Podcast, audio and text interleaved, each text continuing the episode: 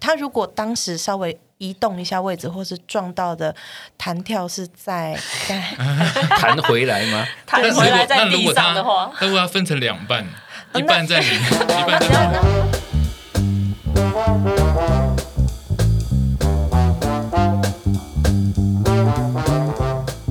哎，大家好，欢迎收听今天的《防人之心不可无》，我是主持人 Andy。大家好，我是 A 制 作，大家好，我是从事房地产多年的吴小姐。大家好，我也是从事房地产多年的小兔。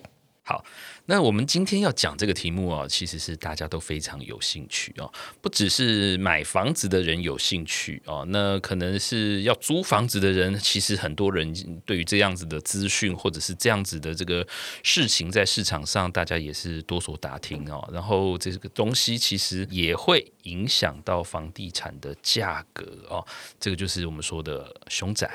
哦。那我们想讨论一下，这个一般人来讲哦，这个其实买房子的人都不太喜欢买到凶宅吧？我想说，一般不管是自住啊、投资客，自住的话自己可能八字不够重的，谁敢住进去啊？投资客， 这个房子可能会租不出去啊，这个很麻烦哈、那如果那未来要转手的话，可能也很麻烦啊、第一个是你价格可能就矮人家一截，那有时候也不是降价就能卖掉的。那以目前来讲，应该来说，这个政府官方都没有任何这个官方的这些公布的数据，或者是统计，或者是一些资料可查吧？嗯，对，目前没有。目嗯前没有。嗯对，因为我们只能按照内政部啊，或者是法院的判例，或者是实际的案例去找到这些凶宅的线索。所以一般消费者如果他自己要买房子，他自己应该是不太有，除非是专业者啦，吼，或者是呃相关从业人员。那如果说要从茫茫的这个资料，不管是刚讲的这个判决啊，或者是一些新闻的资料，要去找你中意的房子到底是不是凶宅，应该是很困难。一般消费者来说的话，大家比较常做两样事情啊。第一就是从网络上面去搜索新闻，搜搜索关键字，然后另外一个就是比较多，甚至长辈啊，或者说是现在年轻人也蛮多，会到房屋的现场地前后左右去询问一下邻居啊，或者是当地的一些邻里长啊、有利人士。那台湾人其实都蛮热心的，然后都还蛮愿意，就是如果真的有一些状况的话，都愿意跟就是民众来做一些提示、提醒这样。是不会明讲，会提提示、暗示， 管理员、对对对，暗示。里长，当然不会讲的完全说哦哦，我知道哪哪哪就是凶宅，不会。但是他们有时候就会用比较暗示的方法说哦，你可能要注意一下哦，或者说呃，你要不要先去问一下警察局呢？这也太毛了 吧？对，那消费者也有一些警示啊， 就是听到如果说你隔壁邻居都这样跟你说了，你会不会去查？我相信百分之九十九的人都会去稍微注意一下，至少会去留个意上网去查一下。嗯，网络上也有一个叫做台湾凶宅网，其实它里面内部的资料也记载了蛮多，就是近几年或者说是或者说是比较大一点的、比较知名一点的，就是特殊无况这样。是，所以呃，像凶宅网这个东西可信吗？他是不是没有揭露到门牌？啊，对，因为它会去识别化。那、哦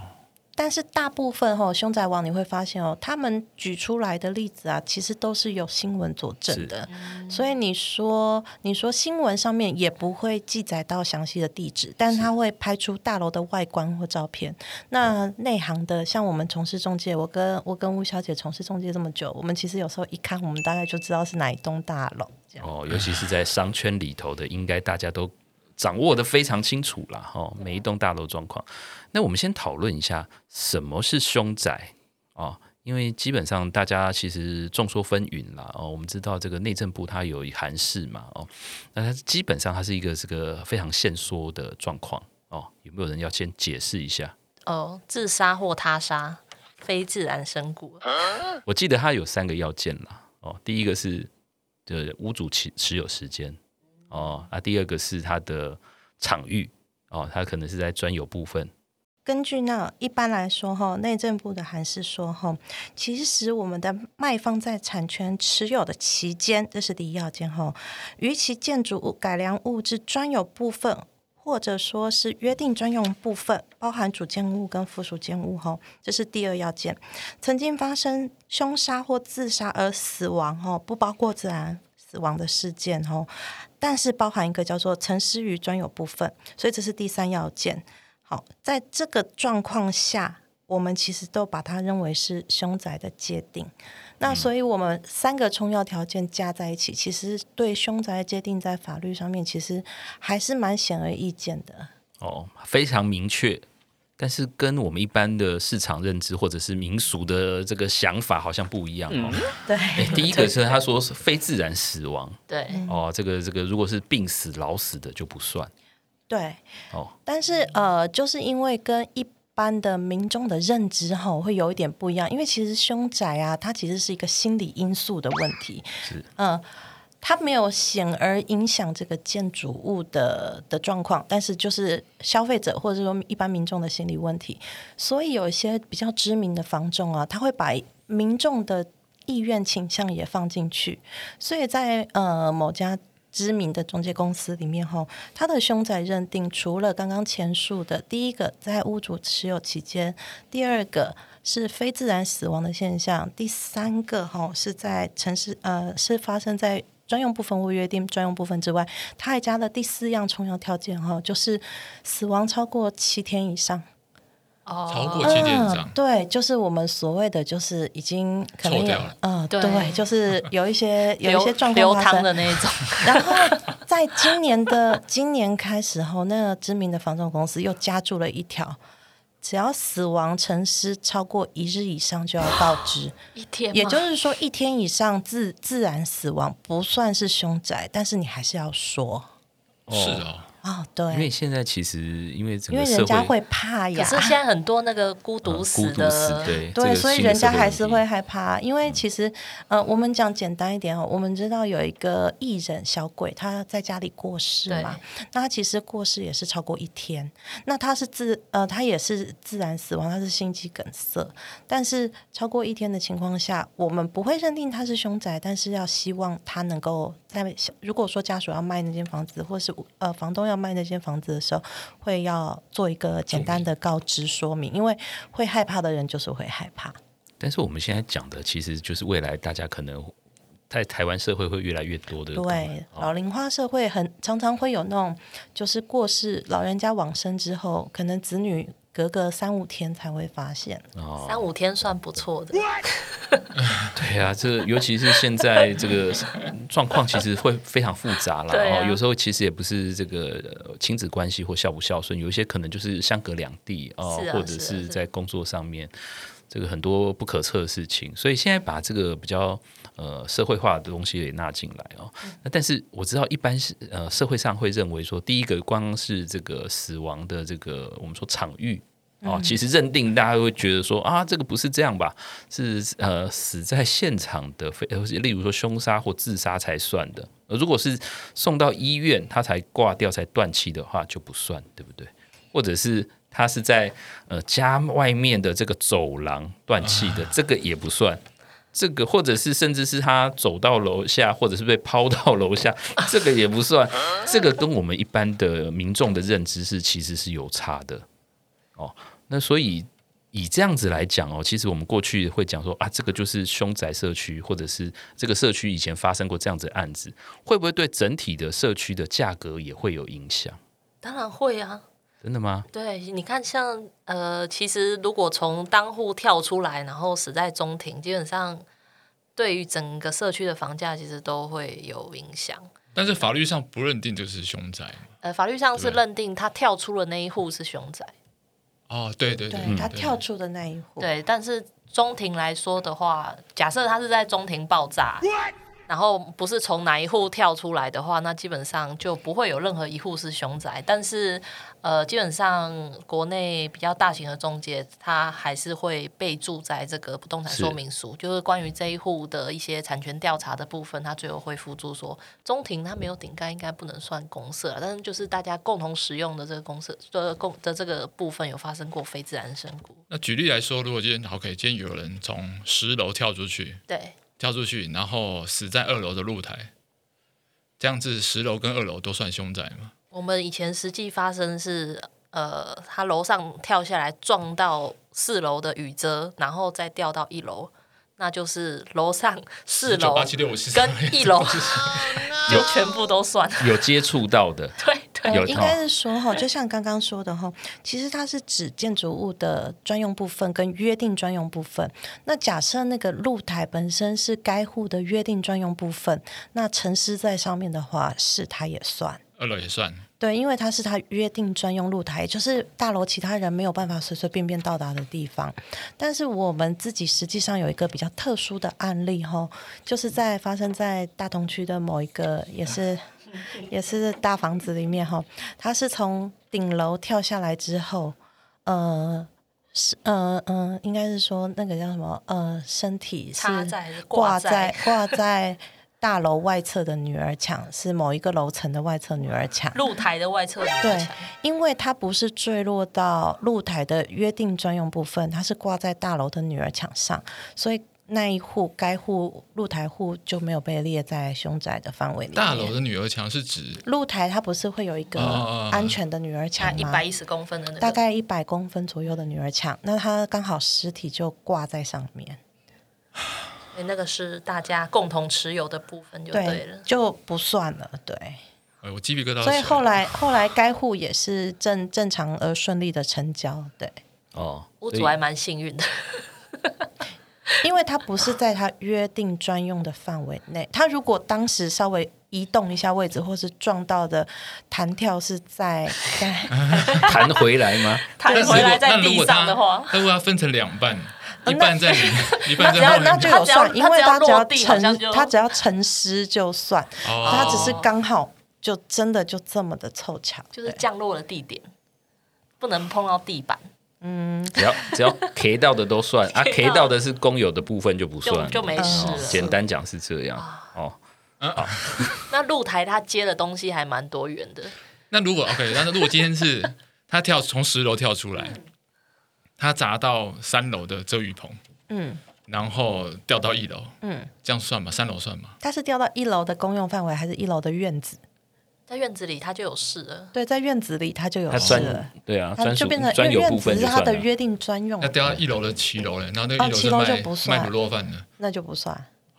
那就不算。那三楼算吗？如果他砸破了三楼，他就是他因为砸破三楼的啊时三楼候的，雨遮，嗯，对，然后头掉出来 了，然后所以很难很难很难，没办法说这个三楼不是他杀死他的致命原因没。有，我觉得应该是会被注记啦，但是可能不住进见得三楼会。头掉出三楼来。有不会有不会，他可能会注记一个呃，就是有相关该户有相关新闻事件，但是他可能不见得会认定他是凶宅，哦，因为他并不没符有合诚实约定专在那用，里对，就没有对诚了实在约定专没用有部躺分在的他问家题啊。，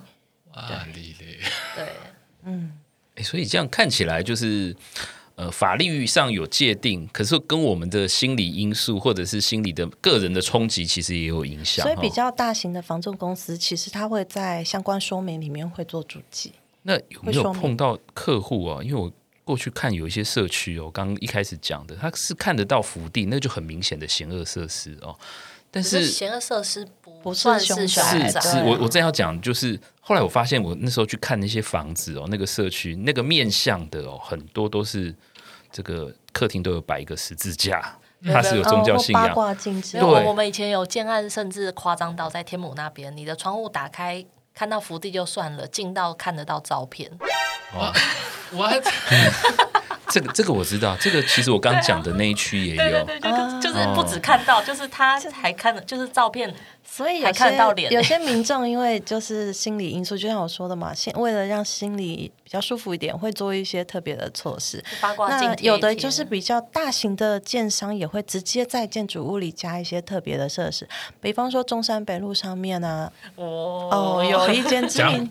讲说出来，有有一个知名的建商，因为它刚好大楼正对马街医院的急诊室出入口，哦因为有些人会觉得那个是生死门，所以它整个大楼的门面做了一个非常大的造景，像是反光镜一样的东西。其实直它接就是玻璃帷幕外观，嗯把它直接弹就回去就了对。了，所以这样子来说的话，甚至有些人会说是。见官发财，所以有些人我知道象山那一带有些豪宅啊，甚至说面福地户，他们反而喜欢，哦，所以比较便宜是吗？不是，是见官发财。哦在风水学里面有一一部分就是，当你今天运气已经背到底，或是你突然中了乐透一千万，你会去捐官，真的哦吗？，嗯对吧你啊这要升不是销售的话术吧？不是真的会去捐 升官。官发财啊，升官发财，见官发财。对，所以，呃，到现在为止啊，其实还是有很多民众在中了乐透之后有去捐官，因为我就有一哦个客户是中了蛮大笔的金额，他就是直接会去找社会局捐官的。捐棺材，所以有有所谓碰到捐棺，其实就是捐丧葬费啊，不是真的说买一个棺材送给你，哦哦吓死我了 不是啦，知就道送去是哪里就是所谓的积阴 德，对有听过对对积阴德对这件有事情吗有？对。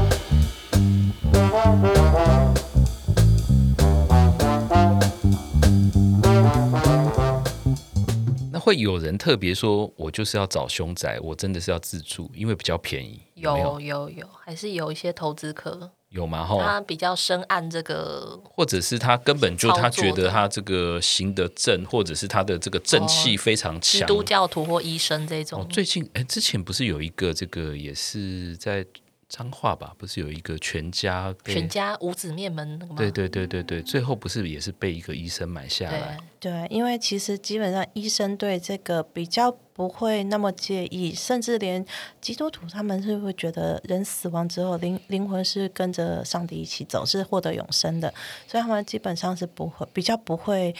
介意这件事情。所以在凶宅的买卖上面呢、像像我自己任职的单位啊，我们不是说完全凶宅不能卖，而是一定是高值才卖，一定是在不动产说明书上面有做注记。那同样一个例子，就是刚刚说的那个某知名社区，就是从十五楼跳楼下来坠落，挂在挂在七楼那个、那个那个例子。就大同区那个吗？嗯，那一户，我们是说跳楼的那一户是凶宅，对不对？是那个凶宅他本身就是爸爸，爸爸他其实有一个高中的儿子，那儿子继承这个房子之后没有办法缴这个贷款，他势必要把这这一户卖掉，最后也是透过我们公司去。处理掉，那买方就是一个医生，就是附近医院的大型医院的医生，因为他并不介意这些事情，因为他天天都看到太习惯了看看习惯了。但是价钱上面，因为凶宅在一般的市场上是没有办法贷款的，所以当然明显的在房价上面是等于说是一般市场价的七折左右在买卖的，甚至有的更凶一点的可能是六折多。那因为他的那一户是刚好呃事发是从顶楼下来，所以医生也没有很介意当户的状况。是，所以这个基本上就是我们觉得还是一个资讯的问题啦，然后哦资嗯就是讯越透一样，明，嗯就是心理问题，就是你会介意的，你怎么样你都会介意，你不介意的基本上真的不会介意，对，嗯反而是房价比较低，比较入手门槛比较低，只是我们也是会告诉消费者说，那你未来在转手的时候，不一定代表你下一手会全盘接受嘛，对呀、嗯，那所以它前提就是资讯要公开，嗯，资讯透明，资讯透明。那所以我们知道，现在所有买卖房屋哦，基本上这个中介都要提供一个叫不动产说明书嘛，那里头都会有所谓的应记载跟这个这个这个不应记载相相关的事项了，不得记载相关事项。那其中就是对于凶宅有这样子的简单符合我们刚才说内政部函释的这些说明的提示之外，那中介也要本于他的这个职业道德哦，还有他这个商业利益的这个均衡之下，要进一步提供更详尽或者是更透明，甚至是对于消费者。呃，不会损及利益的资讯，可能才有帮助这个我们说物件的销售或者是市场秩序的建立了哦。那一般如果说碰到这样的纠纷，因为我们知道其实还有很多必须讲了，就是凶宅洗白啊、哦，对，因为你刚刚提到很重要一点，就是屋主他提供的资讯只有在他的持有期间。对，所以我如果到我手上之后，我知道这是凶宅，但是我换到我呃这个安排的下一手，在他手上待一阵子之后再出售，那在他的手上的这段期间，只要没有发生过事情，基本上他是可以不用告知的。对如果说老公转给老婆，这样算老吗？公转给老婆的话，这样算吗？呃，应该说哈，其实其实，在法律上面啊是有规定哦，出卖人是有所谓的物资瑕疵担保责任。如果说你没有善意告知、诚实告知的话，其实有诈诈欺取财的问题哈。也就是说，你你你要在洗白的同时，你要能够确认说这人到底是知情还是不知情。如果他不知情的话，就会回推到前一手的身上，所以比老方公老婆你很难比很难方说说得过，好，你今天老公买了一间凶宅，隐嗯瞒老婆，过在老婆名下，而后可能，而后可能哪天夫妻离婚了，老公也都没有告知这件事情。 OK，好，太太把这房子卖掉，她当然也不知道，也不会告诉。下一手的房屋中介嗯是或是下一手买方，因为她理所当然认定我老公不会买一个凶宅给我吧，嗯原则上是这样子想啦。不好会说天必的复 仇，好，那假设我们都是以善良的情况下出发哈，那下一手的买方当知道这件事情的时候，他回推去追上一前一手买方，前一手是善良那个呃老三婆，呃老老婆她是不晓得的哈，那就会再回推到上一手去。哦那我们实际上有一个判例，就是连环卖凶宅，前任受屋者其实也是要负责的，所以他可以一直追，一直追，对，追到他可以最一前面直。追追到最前面，没错，因为你每一次的房地产交易哦，其实在公契上面都有当事人的资料，所以无论你逃到天涯海角，他都可以把你抓出来，那这样这样要他怎怎么么怎洗么解？？对啊，这样怎么洗？就是回推到一最早一个吐一的个第钱一这个，样子对，就是一个吐一个钱，没错，就好像你发生车祸连环撞的时候，就是 后车赔前车，一路赔一路往过去上赔上去没错，就是这样。我们现在的判例，实际上地方法院是做这种处理的。那严格上这样讲来来讲的话，那就没有办法洗白啊。呃，如果被发现的哦话，这个是吧是被发现的情况啊，所以没所有以人刚函扣就算了，是吧所以刚才讲说洗白，好像听起来是有一个表面的做法，但是刚才真的是表面而已对对，小兔子他就提醒因说为没有、实哦，际上发生的时候是会追溯往前的，往前因为一路你每追一次的房地过户都会有当事人的资料，所以你一路往前，身份证字号往前追，基本上你只要还 活着，没有人追跑得掉。 对，所以没出事的时候，中间人大家都都相安无事，对不对？当然喽，那出事的时候，每一个都向前面追当然咯所以要保持前车安全距离。这个很难、欸，真的很难去查证啊，对说真，的，所以一般市面上啊，除了透过中介业者啊，可以比较详细的知道凶宅的状况以外，一般消费者也是会透过网络啊，或者是说我刚刚提到的去询问左邻右舍，左邻右，舍啊，地方有利人士啊，嗯甚至如果你是已经已经买了那房子的消费者，那你甚至可以以相关当事人身份去派出所询问。哦。对，当事人，嗯，相关相但是已关，经买了、欸，对啊，那已经买 了，对， 所以你是当事人，所以你所是以当事就要人。翻过来继续改善。 哇，所以看起来这个买房子这个事情好像也不是这么容易哈、就是说，我们尤其在市场好的时候，像最近这样房市这么热，会不会有这种东西倒出来的量会更多，比例会更多啊？凶宅一直都有凶宅自己的市场，就像法拍屋一直会有法拍屋是自己的市场一样。那像这种状况，呃，最近会不会因为房市热倒出来多？其实台面上我们实在是看不太出来，因为哦现在规定也蛮严的。因为其实对不动产业者来说，我们也是有规范，我们会有查查呃善尽查查核的义务嘛。所以这个部分来说，我们基本上建立的资料库是蛮完善，但因为有各自法的关系，其实我们不会对民众对外透露。是对，所以如果说今天你真的真的对一间房子有一些疑问的话哦，其实也可以透过一些中介业者去做一些简单的询问也是可以的。因为，嗯、如果今天这间房子真的很明显的会是一个凶宅的话，我相信中介业者在销售上的时候也会直接告诉你啊，因为隐瞒也是会犯法的嘛。 中介自己也很怕出事的，哎像像我从事不动产业十二年，我就不曾碰过凶宅，我知道它是，我就不碰了。因为我们知道以前这个在做中介的时候，都会标榜说我们的资料库最完整哦，是吗？但是目前市场上我必须说。诶，中介公司在这一块做的比政府更完善。对，哦好政府公司政府没有办法担保的事情，其实中介业者有时候。呃，以他们的品牌，就说品牌经营来说，他们敢更挂小心出一凶点财保障，最高就是大不了我就公司买买回嘛啊，，是对，大不了就是对公司公买司回名。下很多没凶错，宅、 凶宅、海沙、琴鞋等等。都是员工宿舍。哎、哎是这样吗？哎、你没知有道了了。秘密，啊 你知道了某个秘密。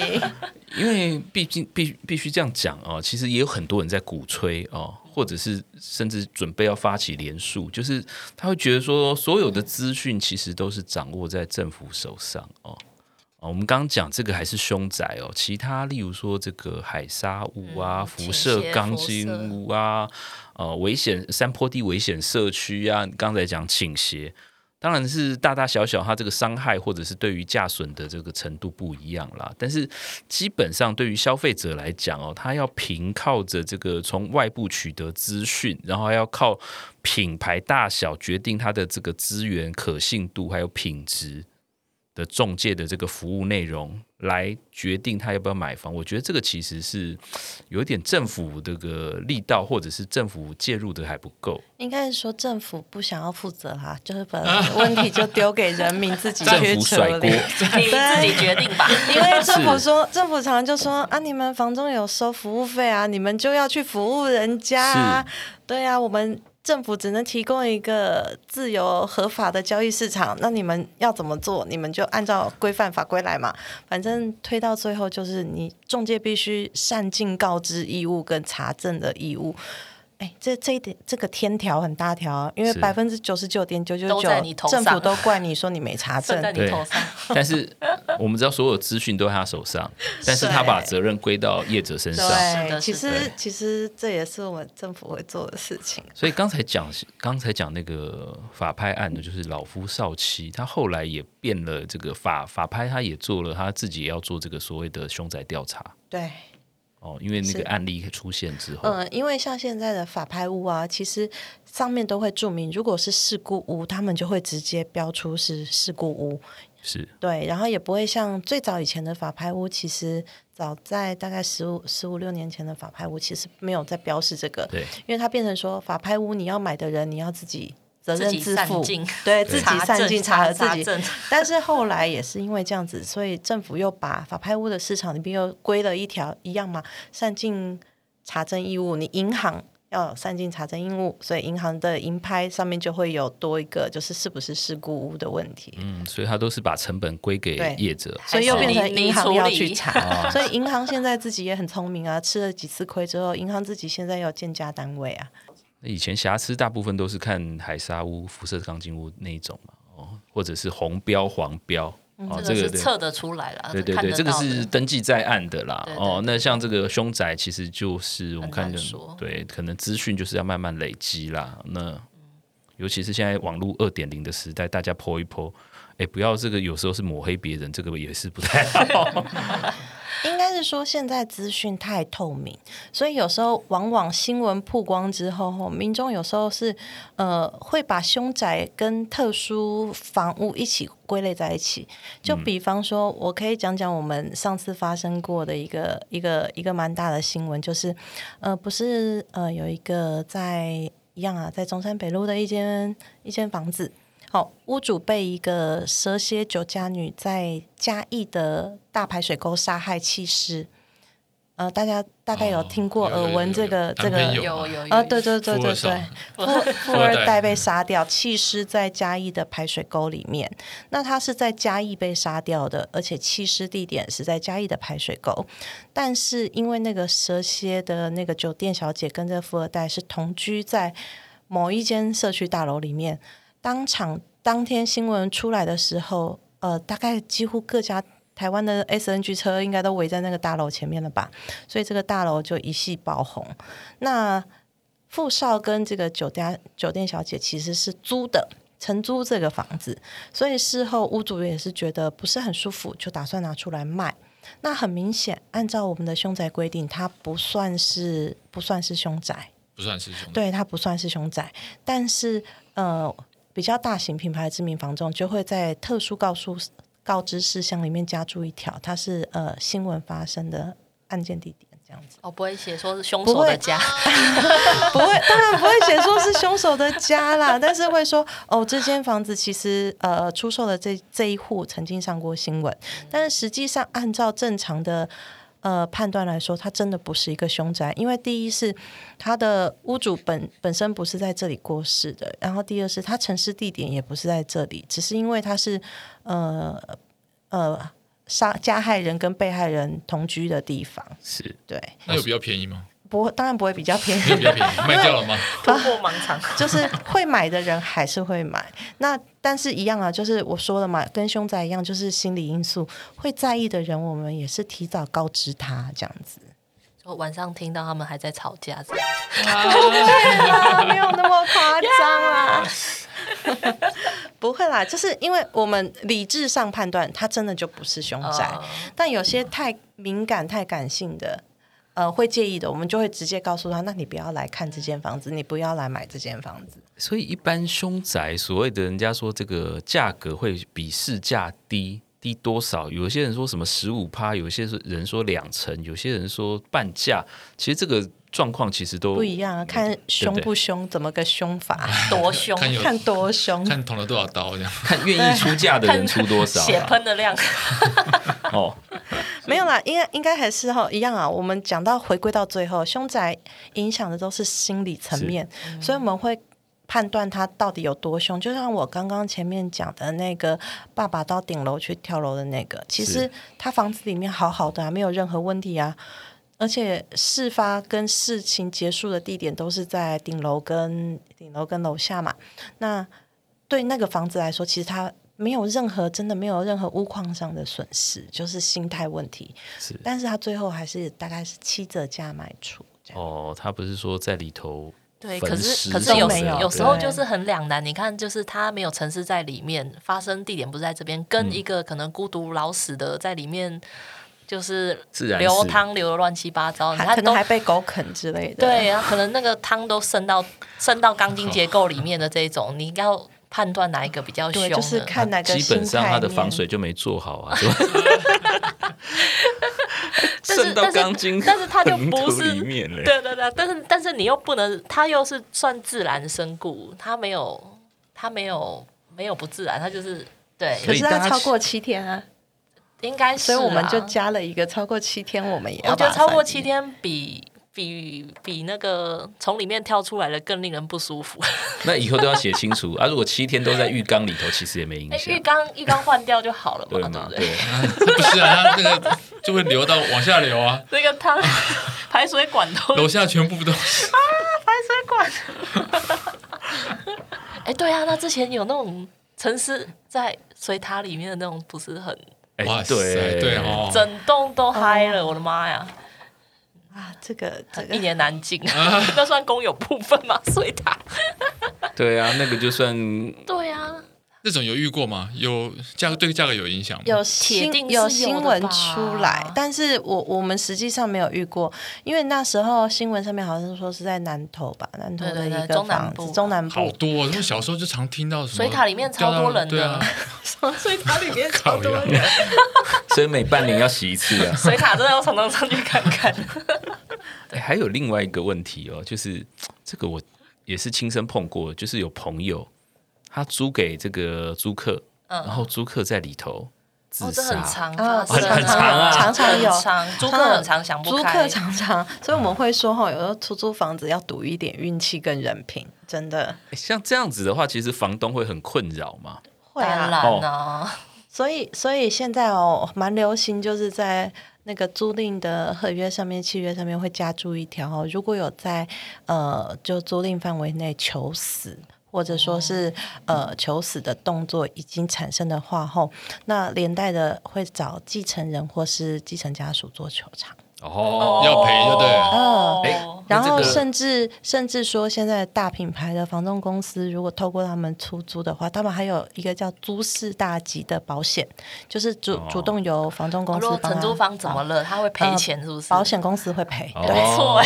哦还就是有这种的把责任给第三方就对了。啊对对对，租就事是大吉，这一个名保字险。哎对，这个要小心哎、所以大家不要随便去文具店买那个租赁契约就签哦。哦，花点小钱买个哎、平对安。对对，嗯所以如果说他呃租赁合约里面有多加那一条但书的话，吼，他的继承人可能就有一些就赔是偿责任嗯赔偿责任，但通常实务上遇到的都会抛弃继承啊，哦，也是啊，对，嗯如因果为有甚死至。城的话，对，甚至有一些是，甚至有一些租客是一些比较年轻人，没有什么财产的话，家属其实直接都会抛弃继承哇，所以这个球场来说，其实到最后都是很难球场无门的。哦，所以还是呃保一个蛛丝打击的保险，嗯 那球场的范围是房价价损损失减价损损的的范嗯围，价损的去求范围，减损的范围，假如他折价三百万，就要跟就跟他求三百万这样。呃，对继承人对继承人有三百万的球场金额。如果他有加那一条蛋书的哦话，当初那不知道两位有没有碰过什么样相关的实际经验？